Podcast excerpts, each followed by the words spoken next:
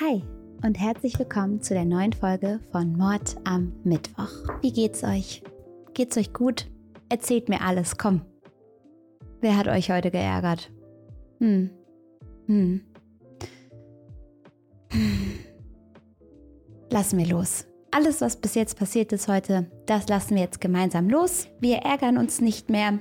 Wir freuen uns einfach darüber, dass wir jetzt hier wieder zusammensitzen. Ich freue mich sehr, dass ihr eingeschaltet habt und mir geht soweit ganz gut. Ich hatte einen ganz guten Tag. Ist ein bisschen kalt in der Bude. Ich wäre langsam ready für den Sommer. Ich habe das Gefühl, das sage ich jede Folge, aber ja, äh, liebe Wetterfrösche, hört mir endlich mal zu. Ich brauche Sommer statt Regen. War das nicht mal ein Lied von Costa Cordalis? Naja, wie dem auch sei. Schön, dass ich die erste Minute wieder nur Quatsch geredet habe. Die Lebenszeit bekommt ihr nicht mehr zurück. Ihr könnt jetzt aber ganz schnell noch eine Runde hier abonnieren und dem Video gerne einen Daumen nach oben geben.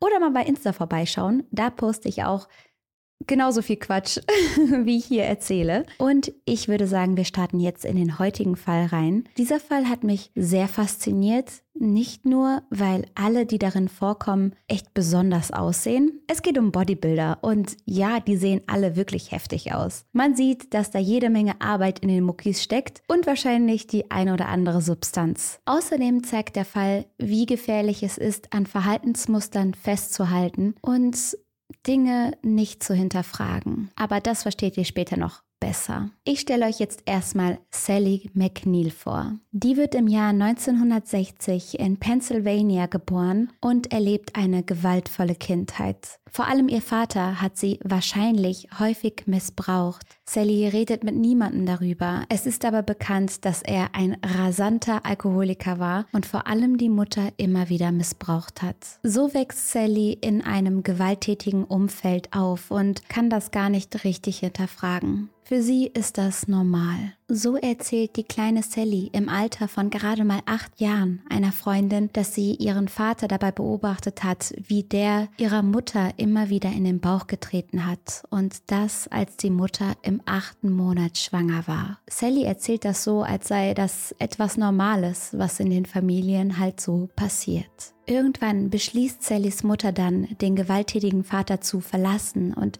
Sally glaubt daran, dass nun endlich alles besser wird. Die Mutter heiratet erneut und Sally bekommt zwei Schwestern, Judy und Jill. Ihr Stiefvater scheint diese neuen Kinder aber mehr zu lieben und Sally nie wirklich zu akzeptieren.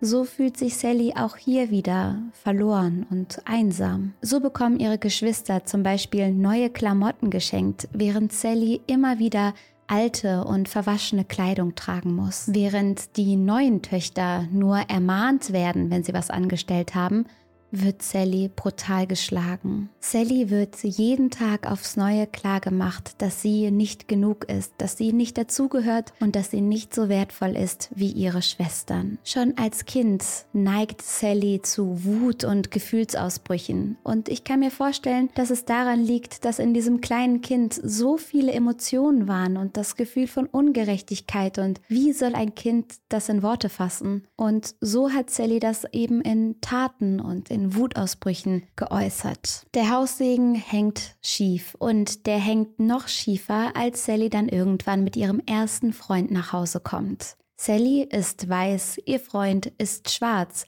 und das ist etwas, was Sallys Familie nicht akzeptieren will. So veranstalten sie ein riesiges Drama. Sally erinnert sich, ich habe die ganze Zeit mit ihm abgehangen, im Alltag, im Training. Ein paar der besten Leute, die ich kannte, waren schwarz. Das hat ja nichts mit der Hautfarbe zu tun. Aber der Stress zu Hause bleibt. Sally geht dann irgendwann auf die Highschool. Und hier ändern sich die Dinge ein bisschen, denn sie bemerkt, dass sie eine Sache richtig gut kann.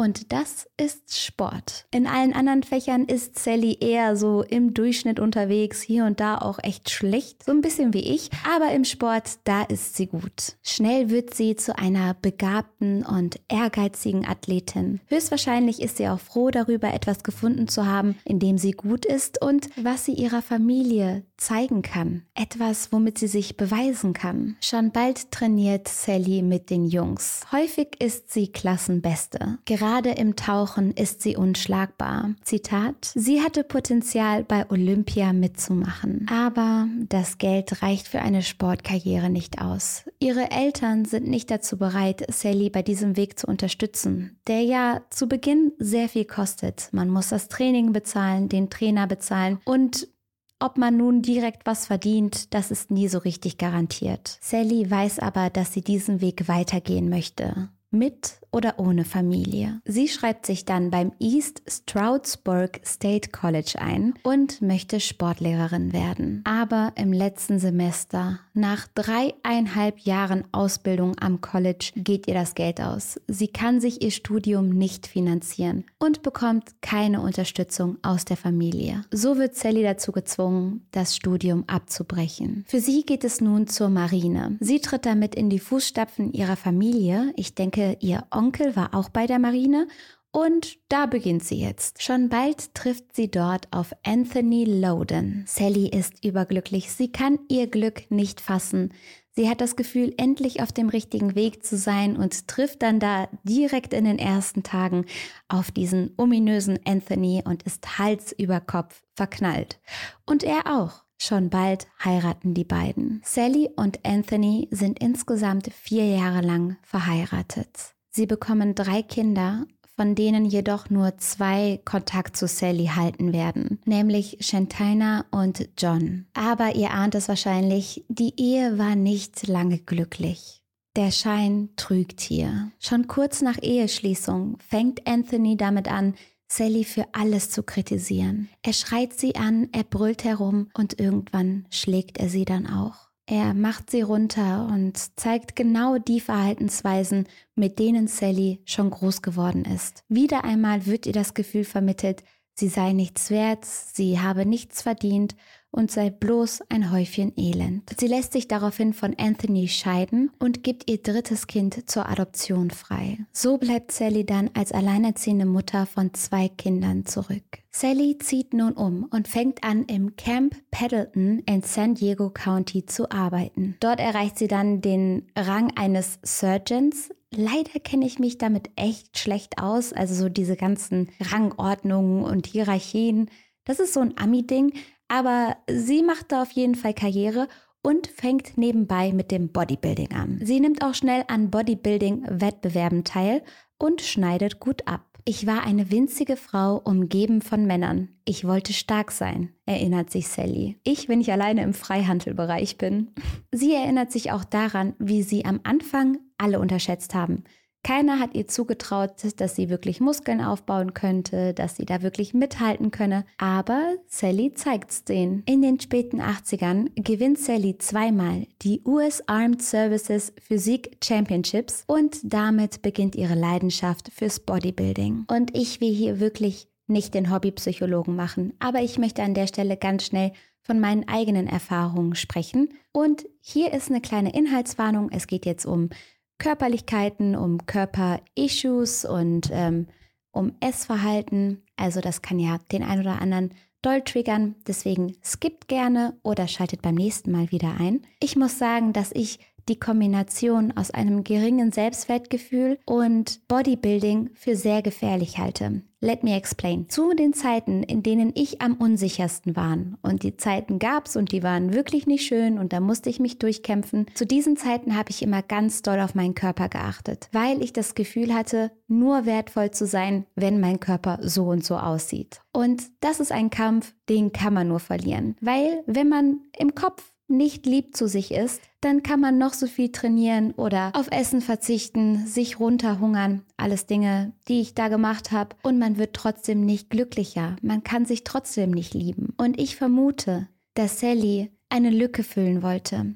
Sie war dermaßen unzufrieden mit sich und ihrem Leben. Sie hatte immer das Gefühl vermittelt bekommen, nicht geliebt zu werden. Und nun steigert sie sich in das Bodybuilding hinein und erntet da zum ersten Mal Komplimente und Anerkennung. Ich sage nicht, dass Sport ungesund ist, um Gottes Willen, und auch Bodybuilding, wenn ihr Bock drauf habt, macht, macht was ihr wollt. Das macht ihr sowieso. Aber versteht ihr, was ich meine? Die Kombi aus zum ersten Mal Anerkennung bekommen und dafür körperlich an die Grenzen zu gehen und immer wieder an sich zu arbeiten, das ist nicht gesund. Es klingt blöd, aber man sollte sich wirklich zuerst ganz doll lieben, egal in welcher Verfassung man ist. Weil wenn man diese bedingungslose Liebe zu sich hat, dann kann man auch richtig trainieren gehen. Und dann ist es auch nicht schlimm, wenn die Trainingserfolge was später einsetzen oder wenn es Schwankungen gibt, was völlig normal ist, weil man liebt sich so oder so.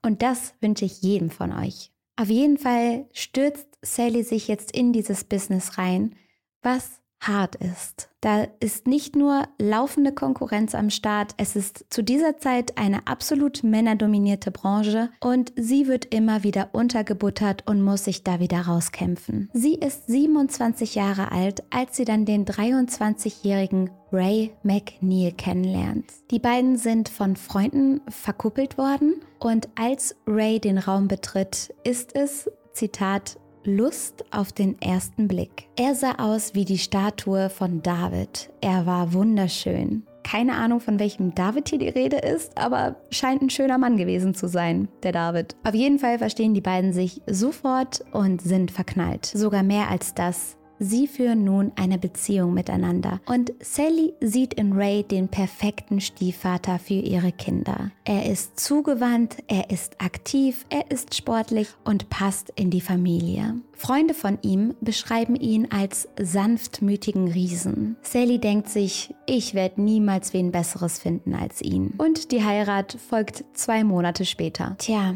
so sieht das Ganze von außen wieder wunderschön aus.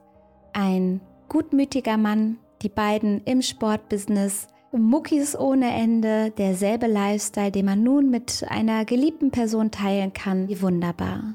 Doch die Realität ist eine andere. Schon zu Beginn soll die Beziehung ein einziges Auf und Ab gewesen sein. Es gibt jede Menge Gerüchte über Untreue von seitens Ray. Und es dauert nicht lange, bis der Schein endgültig fällt.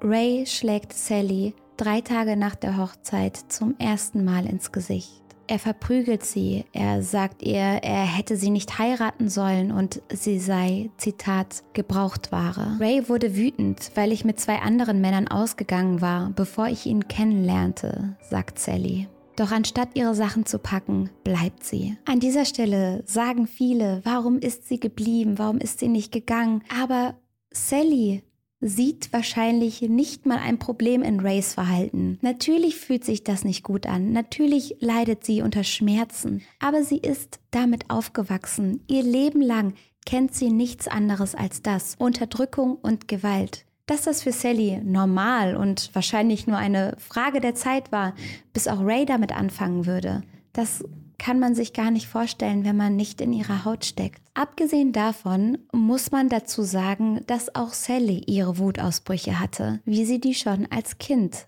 hatte. So gewalttätig Ray auch sein kann, so ist Sally es auch. Und trotzdem geben die beiden weiterhin das Power Couple. Sie sehen beide gut aus, sie gewinnen einen Preis nach dem anderen und lichten sich gerne auf gemeinsamen Fotos ab. Stramme Sportkleidung, eine Parade von Muskeln, die Leidenschaft für den Sport. Sie genießen die Aufmerksamkeit. Egal wo sie hingehen, alle Augen richten sich auf Sally und Ray. Und die Kinder erinnern sich später, Leute haben immer geguckt denen war das ziemlich peinlich. Kindern ist ja sowieso alles immer peinlich. Und ja, die waren als Familie dann nicht besonders unauffällig unterwegs. Trotz der Gewalt im Hause McNeil erinnern sich die Kinder auch an viele schöne gemeinsame Momente. Wir haben viel gelacht. Da waren Strandausflüge, Freizeitparks und gemeinsame Trips. Jedoch wird die Gewalt hinter verschlossenen Türen immer und immer grausamer. Drei Jahre nach der Hochzeit wird Sally entlassen. Sie muss sich nun einen neuen Job suchen, auf eine neue Art und Weise Geld verdienen. Sie wird dann zu einem berühmten Aktivposten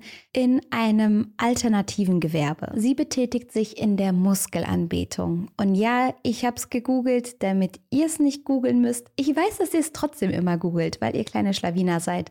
Aber Muskelanbetung, das ist unter anderem eine Porn-Kategorie. Da geht es dabei, dass man eben ein Ding für besonders muskulöse Menschen hat und die dann anbetet oder denen gegenüber unterwürfig ist. Und ja, und Sally mit ihren Muskeln hatte da natürlich ein Alleinstellungsmerkmal, gerade als Frau. So wird sie dann von Männern bezahlt, damit sie mit denen in einen Ringkampf geht oder mit denen kämpft oder ja, die einfach ihre Muskeln bewundern können. Könnt auch meine Muskeln bewundern.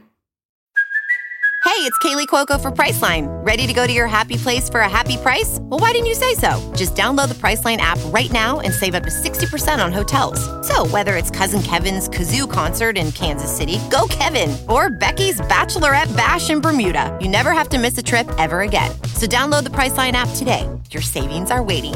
Go to your happy place for a happy price. Go to your happy price, Priceline.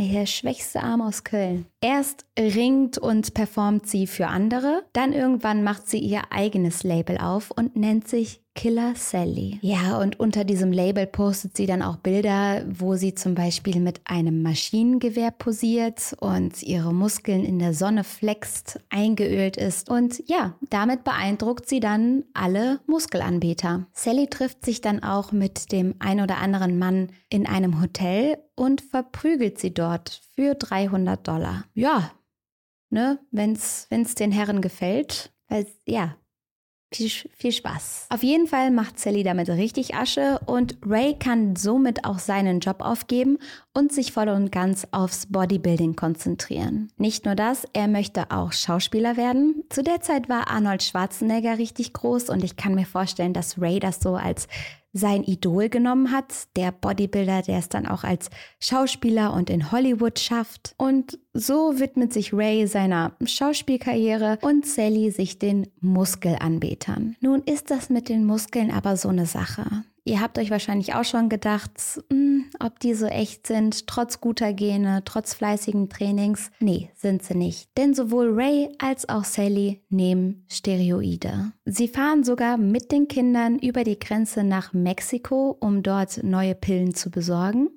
Wild, aber Sally sagt später, ich habe nicht viele Steroide genommen. Ich hatte Rechnungen zu bezahlen und die Kinder zu versorgen. Meine Prioritäten waren klar. Die Kinder standen an erster Stelle. Außerdem wollte ich nicht die schlimmen Nebenwirkungen haben, die bei Frauen auftreten können. Ich habe nie Testosteron genommen, weil sie Gesichtsbehaarung, männliche Glatze und eine Stimme so tief wie Barry White verursachen. Das unterstreicht auch nochmal den Druck, den es in diesem Gewerbe gibt. Denn diese Physik kann kaum ein Mensch für einen wirklich langen Zeitraum so aufrechterhalten. Man wird mal krank, man fühlt sich mal schwächer. Als Frau kriegt man mal die Tage und hat dann eben Tage, an denen man einfach nur auf der Couch liegen und sich bemitleiden möchte. Und um trotzdem Geld zu verdienen und in dieser Szene zu überleben, haben die beiden sich dann vollgepumpt. Ray mehr als Sally, aber beide haben das Zeug geschmissen. Neben dem Druck, den Körper so stählern zu halten, gab es auch einen finanziellen Druck. Geld, Steroide und Fitness, das sind die Themen, über die die beiden immer wieder streiten werden. Frauen sind auch noch ein großes Thema, denn in dieser Szene sind natürlich noch andere Frauen als Sally unterwegs und die haben großes Interesse an dem durchtrainierten Ray. Und der genießt das. Er hat Charisma, er hat Ausstrahlung, er ist sympathisch und er liebt Aufmerksamkeit. Deswegen lässt er diese Frauen immer wieder an sich heran. Das treibt Sally zur Weißglut. Sie wird sogar in der Öffentlichkeit gewalttätig. 1990 wird sie ein Jahr vom National Physik Komitee suspendiert, weil sie angeblich eine Frau angegriffen hat, die etwas mit Ray gehabt haben soll. Ein Freund von Ray meint dazu trocken, sie hat nicht wie eine Frau geschlagen, sie hat ihn geschlagen wie ein Mann. Weiß jetzt nicht, ob das was ist, worauf man so stolz sein sollte, aber naja. Und in solche Auseinandersetzungen gerät Sally immer und immer wieder. Hier fliegt sie mal aus dem Club, dann bedroht sie einen Polizeibeamten, dann wird sie hier mal suspendiert, daraus geworfen. Sally und ihr unruhiges Gemüt sorgen für Ärger. Aber Ray ist da nicht anders. Der ist mittlerweile auf Platz 15 des Mr. Olympia Rankings gelandet. Das hält ihn aber nicht davon ab, zu Hause schlechte Laune zu haben und gewalttätig zu sein. Ein Freund von ihm, den alle nur DJ nannten, erzählt von Rays Gewalttätigkeit.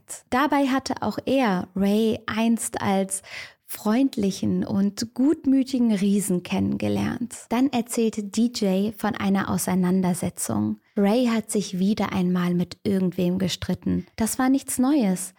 Aber als DJ dann auf Rays Hände blickt, sieht er überall Blut. Ray hat seinem Rivalen in dieser Auseinandersetzung die Augen ausgedrückt und der Mann ist danach erblindet. Zu so einem Maß an Gewalt war Ray fähig. Er misshandelt sowohl Sally als auch die Kinder. Oft ist er auf Anabolika, was ihn laut Sallys Aussagen noch gewalttätiger gemacht hat. Ray war sehr unsicher und das machte ihn sehr eifersüchtig. Er hatte Angst, mich an jemanden zu verlieren, der mich besser behandelt hätte. Schon am Anfang der Beziehung brach er mir meinen kleinen Zeh, als er mich aus der Badewanne warf. Er brach mir die Nase, als er mir ins Gesicht schlug, weil ich ihm sagte, der Grund dafür, dass meine Schultern nicht entwickelt seien oder schwach, wie er es sagte, sei, dass er mir die Schulter zu sehr verrenkt habe. Das kommt nämlich auch noch dazu. Sowohl Sally als auch Ray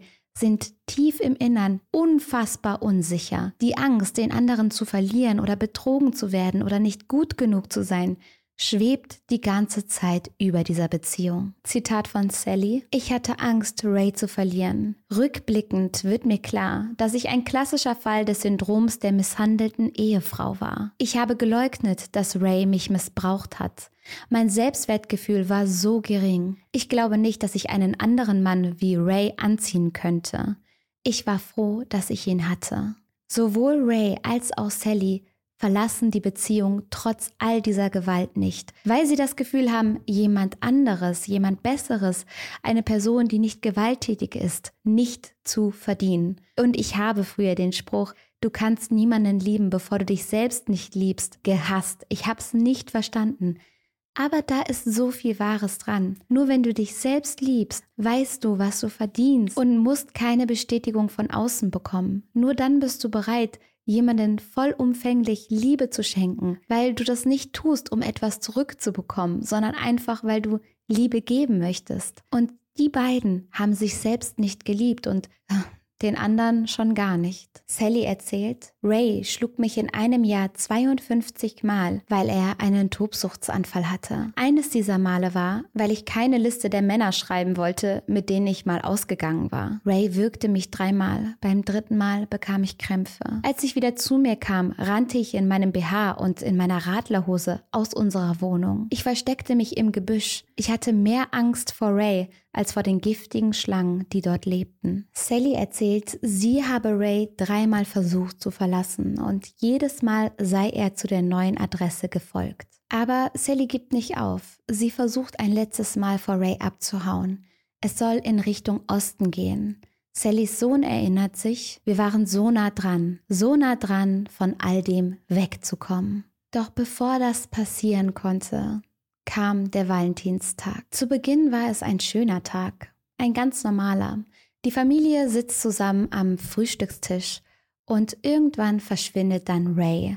Er sagt, er möchte Hühnchen kaufen gehen, ist aber wahnsinnig lange unterwegs. Irgendwann kommt dann Rays Kumpel DJ vorbei. Ray war immer noch nicht zurück und trotzdem bittet Sally DJ darum, noch etwas zu bleiben. Man kann ja gemeinsam auf Ray warten, oder?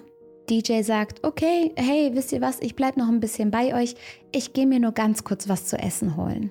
Und so verlässt DJ das Haus der McNeils und als er kurz darauf zurückkehrt, stehen Polizei und Krankenwagen vor der Haustür. Aber was ist passiert? Sally sagt später, dass sie am Valentinstag die Kinder ins Bett gebracht hat. Sie hat den ganzen Tag auf Ray gewartet, doch er kommt und kommt nicht nach Hause. Sie hat dann die Befürchtung, dass er wieder einmal bei einer Geliebten ist oder in der Bar versackt ist und so beschließt Sally, in die Bar zu gehen und Ray nach Hause zu holen. So geht sie ins Badezimmer, um sich fertig zu machen. Sie schminkt sich, sie macht sich die Haare, doch ehe sie fertig ist, kommt Ray nach Hause. Sofort beginnt eine Diskussion zwischen den beiden. Sie streiten darüber, wo Ray so lange war und warum er das falsche Hühnchen gekauft hat. Er hat nämlich das teurere Hühnchen mitgebracht, für das eigentlich kein Geld da ist. Die Stimmung heizt sich auf und irgendwann fällt Ray über Sally her. Er verprügelt sie. Die Tochter liegt währenddessen im Bett. Sie hört die Geräusche. Zitat ich wusste, dass er sie wirkt, weil ich das Geräusch schon kannte. Nach Sallys Darstellung gelingt es ihr dann, sich von ihrem Mann loszureißen und ins Schlafzimmer zu flüchten. In dieser Nacht hatte ich das Gefühl, dass ich das Würgen oder generell die Nacht nicht überleben würde. Ich geriet in Panik. Ray wog 260 Pfund, 100 Pfund mehr als ich. Er würde mich umbringen und dann würde er meine Kinder umbringen. Da war ich mir sicher. Im Schlafzimmer hat Sally eine abgesägte Schrotflinte versteckt, um sich und die Kinder zu schützen. Und diese Schrotflinte packt sie nun. Sie nimmt sich zwei Kugeln, lädt die Waffe und geht zurück ins Wohnzimmer. Sie schreit ihn an, dass er die Wohnung verlassen soll. Als er aber nichts tut, richtet sie die Waffe auf ihn. Sie feuert einen Schuss auf Rays Bauch ab und schießt ihm danach ins Gesicht. Dann wählt sie den Notruf. Auf den Aufnahmen des Notrufs ist Sallys Stimme zittrig. Der Krankenwagen kommt, die Polizei, doch Ray erliegt seinen Wunden. Ich habe den Mann getötet, den ich am meisten auf der Welt geliebt habe, sagt Sally dann später über den Vorfall. Sally wird sofort verhaftet. Als man ihr mitteilt, dass Ray gestorben ist, bricht sie zusammen und schreit, ich wollte nicht, dass es so kommt. Ich wollte nur, dass er aufhört, mich zu schlagen. Sie wird verhaftet und des Mordes zweiten Grades angeklagt. Die Kinder, die damals neun und elf Jahre alt sind, kommen erst in ein Heim und werden danach zu der Großmutter gebracht. Die Presse liebt den Fall. Sally war etwas Besonderes. Sowas hatte man noch nicht gesehen und so wird sie dann in der Presse als aufgepumpte Prinzessin und stämmige Braut bezeichnet. Immer wieder wird betont, dass Sally doch zu stark war, zu muskulös, um missbraucht zu werden. Das kauft ihr doch keiner ab, dass sie als so muskulöse Braut wirklich geschlagen wurde. Wen will sie verarschen? Ja, das waren die 90er. Bei Sally wird das Syndrom der misshandelten Frau, also Battered Woman Syndrome, festgestellt. Dieses Syndrom beschreibt es, wenn Frauen in einer Beziehung immer weiter misshandelt, geschlagen oder unterdrückt werden. Sallys Tochter konnte einen Teil von Sallys Geschichte bestätigen. Sie hatte ja das Würgen gehört. Sie hat es als die typischen gurgelnden Geräusche beschrieben, die ihre Mutter machte, wenn sie wieder einmal von ihrem Partner gewürgt wurde.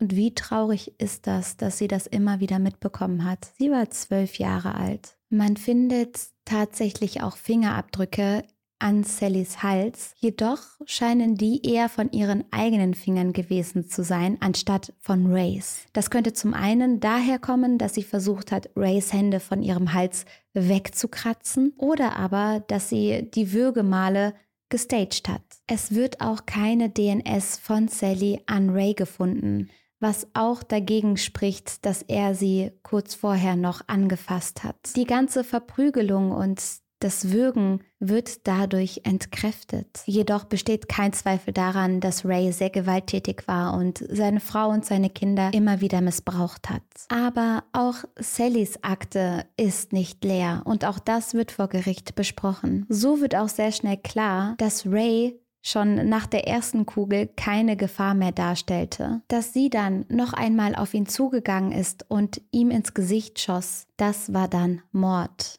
Vorher hätte man ja noch von Totschlag reden können, aus der Not heraus etc. Aber das war Mord.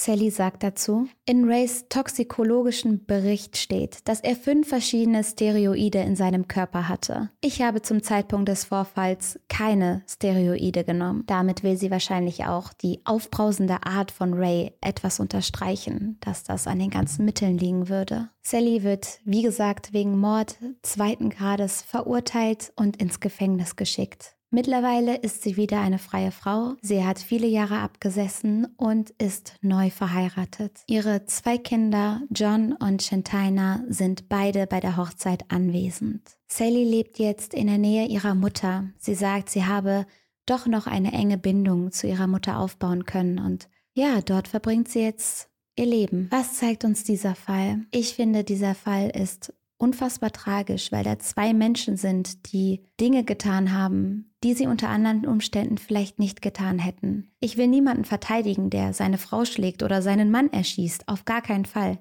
Aber ich glaube, dass sowohl Ray als auch Sally ein tiefes Bedürfnis nach Liebe und Anerkennung hatten und dass sie ein Leben lang davon nicht viel bekommen hatten dass sie immer auf der Oberfläche gesucht haben nach Komplimenten, nach Liebe, aber da nie jemand war, der sie wirklich für die Person liebten, die sie waren. Was sind eure Gedanken zu diesem Fall? Schreibt es mir gerne alles mal in die Kommentare und ich wünsche euch jetzt ganz viel Selbstliebe, passt gut auf euch auf und wir sehen uns beim nächsten Mal. Tschüss!